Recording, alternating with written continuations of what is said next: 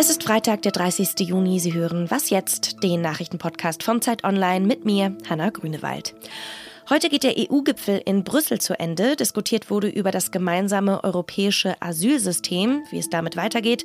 Darüber sprechen wir gleich. Außerdem eine Investigativrecherche von Zeit Online zeigt, dass Polen die Gründe für das Fischsterben an der Oder verschleiert. Dazu gleich mehr. Zuerst starten wir mit den Nachrichten. Ich bin Matthias Peer. Guten Morgen. In Frankreich ist es in der Nacht erneut zu Ausschreitungen bei Protesten gegen Polizeigewalt gekommen. In mehreren Städten gab es Zusammenstöße mit den Einsatzkräften und auch Plünderungen. In der Nähe von Paris ist eine Bankfiliale in Brand gesetzt worden. Die Regierung meldet mehr als 400 Festnahmen. Auslöser für die Proteste war ein tödlicher Schuss auf einen 17-Jährigen bei einer Verkehrskontrolle. Der dafür verantwortliche Polizist befindet sich inzwischen in Untersuchungshaft. Ihm wird vorsätzliche Tötung vorgeworfen.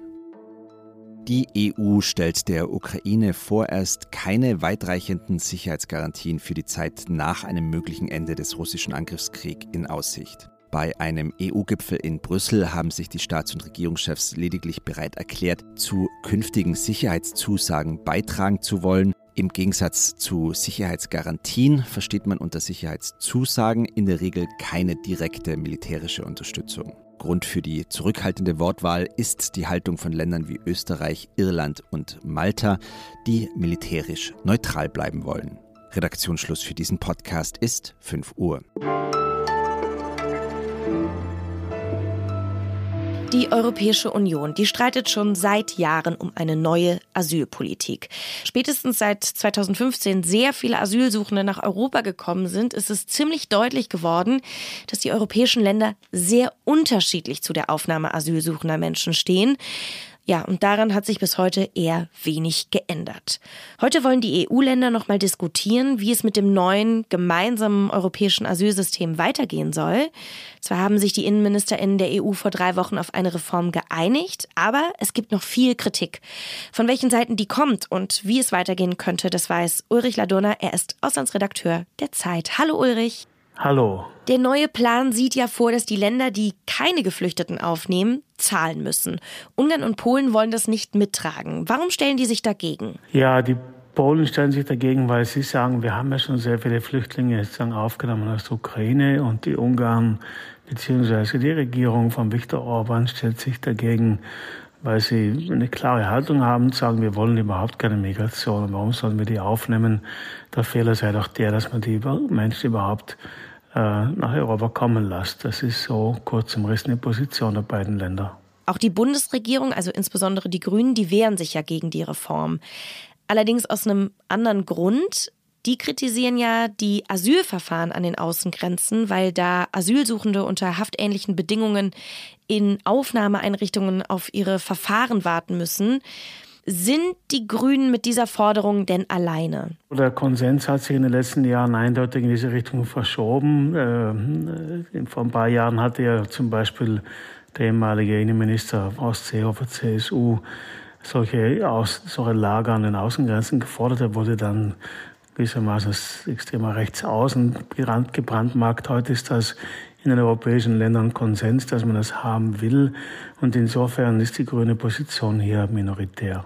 Wie wahrscheinlich ist es denn, dass der Vorschlag der Grünen umgesetzt wird? Das hängt auch von den Mehrheitsverhältnissen im Parlament ab, weil natürlich, wenn sich heute die Staats- und Regierungschefs auf diesen Kompromiss dann weiter einigen können, dann geht es auch noch in die Verhandlung mit dem Parlament. Das hat ja auch noch ein Wörtchen mitzureden.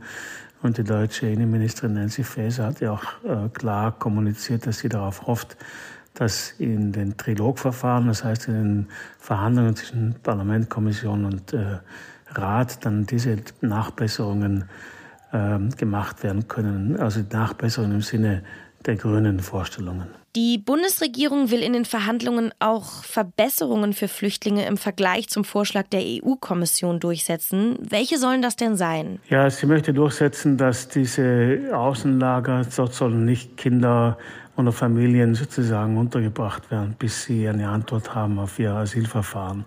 Man muss aber grundsätzlich sagen, es ist ja nicht so, dass alle, äh, die einen Asylantrag stellen möchten, in diesen Grenzlagern ähm, sagen, untergebracht werden, sondern es sind nur diejenigen, die aus Ländern kommen, deren Anerkennungsquote in Europa unter 20 Prozent gilt. Das heißt, die Zahl derjenigen, die an diesen Außenlagern dann, ich sage mal so, hängen bleiben, ist im Vergleich zu der Zahl derjenigen, die trotzdem weiter ankommen können, gering. Die Forderungen gehen ja ziemlich weit auseinander. Wie geht es denn jetzt weiter? Also welcher Kompromiss ist wahrscheinlich? Ja, ich meine, die Innenminister der 27 Mitgliedstaaten haben sich ja schon vor zwei Wochen auf den Kompromiss geeinigt. Man wird wahrscheinlich an der einen oder anderen Stelle nochmal äh, vielleicht nachbessern.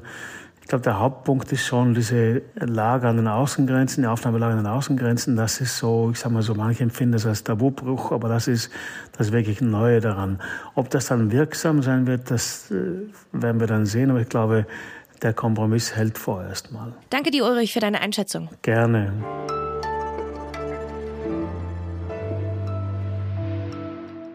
Und sonst so? Jederzeit in einen Bus einsteigen, ohne ein Ticket kaufen zu müssen. Nein, ich rede nicht vom Deutschlandticket, sondern von einem wirklich kostenfreien Angebot für Busfahrten.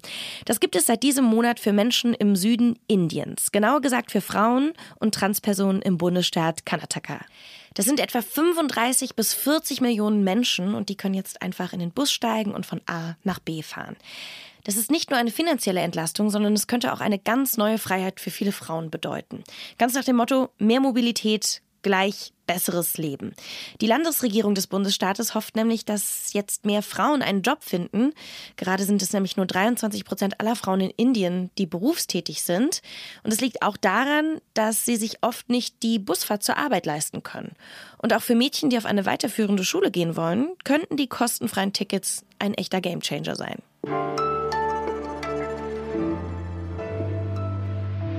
Hunderte Tonnen tote Fische und andere Lebewesen. Vom großen Hecht bis zur kleinsten Schnecke. In der Oder kam es 2022 zu einer riesigen Umweltkatastrophe. Sie haben die Bilder vielleicht auch noch im Kopf. Und der Grund dafür war eine giftige Algenart. Diese Goldalge kommt eigentlich nicht im Süßwasser vor.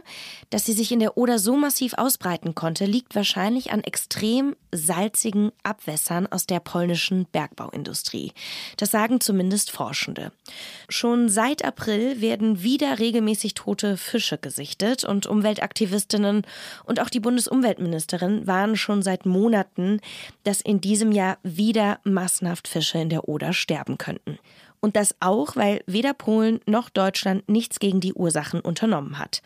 Carsten Polke-Majewski ist Redakteur im Investigativressort und er ist mit einem deutsch-polnischen Team die ganze Oder einmal lang gefahren, um mehr über das Fischsterben herauszufinden. Und ich kann jetzt mit ihm sprechen. Hallo Carsten. Hallo Hanna. Carsten, was habt ihr denn herausgefunden, was wir bisher noch nicht wussten? Wir sind an mehreren Stellen an der Oder gewesen. Wir waren in Oberschlesien und haben dort unter anderem Stellen gefunden, wo aus Bergwerken salzige Abwasser in Seitenflüsse der Oder geleitet werden. Da rauscht schwarzes Wasser, das zum Teil stinkt, als stände man an einer Tankstelle, in diese kleinen Flüsschen und fließt von dort in die Oder. Wir sind weitergefahren in die Nähe von Breslau, Wroclaw wo es einen riesigen See gibt. Das ist eigentlich ein Abwasserbecken, ein Schlammbecken, wo aus einer Kupfermine äh, Wasser hineingepumpt wird, dann setzt sich der Schlamm ab und dieses Wasser läuft dann ungeklärt weiter in die Oder und auch das ist sehr salzhaltig. Und wir können mit Hilfe einer Firma, die für uns Satellitenaufnahmen analysiert hat, auch zeigen, dass im vergangenen Jahr einige Wasserentlassungen aus diesem See dafür gesorgt haben, dass sich das Fischsterben wahrscheinlich sehr verstärkt hat. Welche schlimmen Folgen das hat, das haben wir ja letzten Sommer schon gesehen. Die Bergbaufirmen, die machen das aber ja völlig legal. Warum stoppt die niemand? Man müsste dafür das Recht in Polen verschärfen. Das macht die polnische Regierung im Moment nicht. Jedenfalls nicht so, dass das äh, komplett verhindert würde. Es hat viel damit zu tun, dass aus Sicht von Warschau, also von der Regierung dort, die Oder weniger betrachtet wird als ein schützenswerter Naturraum, als vielmehr als ein Weg, über den man Industriegüter aus Oberschlesien bis an die Ostsee bringen kann. Das heißt, es geht sehr stark um Wirtschaftsförderung und Industrieförderung und dem wird untergeordnet, was an Naturschutz vielleicht nötig wäre. Mit dem Finger nach Warschau zu zeigen, ist natürlich sehr bequem, aber die Oder fließt ja auch durch Deutschland. Was kann oder sollte die Bundesregierung denn tun, um eine neue Katastrophe zu verhindern? Die Bundesregierung könnte stärker versuchen, Einfluss zu nehmen in Warschau könnte stärker darauf hinwirken, dass da was äh, geändert wird. Sie könnte auch in Brüssel stärker darauf hinwirken, dass die dass der Wasserschutz verstärkt wird, denn das Problem mit dem Salz in den Flüssen, das haben wir ja nicht nur in der Oder, da ist es sehr extrem, aber das haben wir auch in anderen europäischen Ländern. Das heißt, wenn es in Europa eine stärkere Kontrolle der Salzeinleitung gäbe, dann gelte das auch für Polen und damit auch für die Oder. Das wäre sicherlich auch ein Weg, um vielleicht an der aktuellen Situation etwas zu ändern. Was würde dem Fluss und den Lebewesen darin denn jetzt ganz akut helfen? Tja, das ist das große Problem. Wenn man mit Biologen spricht, ich habe mit vielen Biologen gesprochen, deutschen und auch polnischen Forschern, die an der Oder unterwegs sind, die die Oder seit sehr langer Zeit kennen, dann haben die eigentlich eine Antwort und die Antwort ist, lasst den Fluss in Ruhe. Baut in dem Fluss nicht, baggert nicht und kippt kein Salz rein. Das kann helfen. Vielen Dank für deine Einschätzung, Carsten. Sehr gerne. Und wenn Sie mehr zu den Hintergründen wissen wollen, dann empfehle ich Ihnen auch nochmal unsere Spezialfolge, die verlinke ich Ihnen in den Show Notes. Und ansonsten können Sie uns natürlich immer wieder gerne Kritik und Lob an wasjetzt.zeit.de schicken. Haben Sie einen guten Freitag. Ich bin Hanna Grünewald und sage Tschüss und auf bald. Ich bin nicht derzeit in Brüssel, sondern ich bin der Korrespondent der Zeit in Brüssel.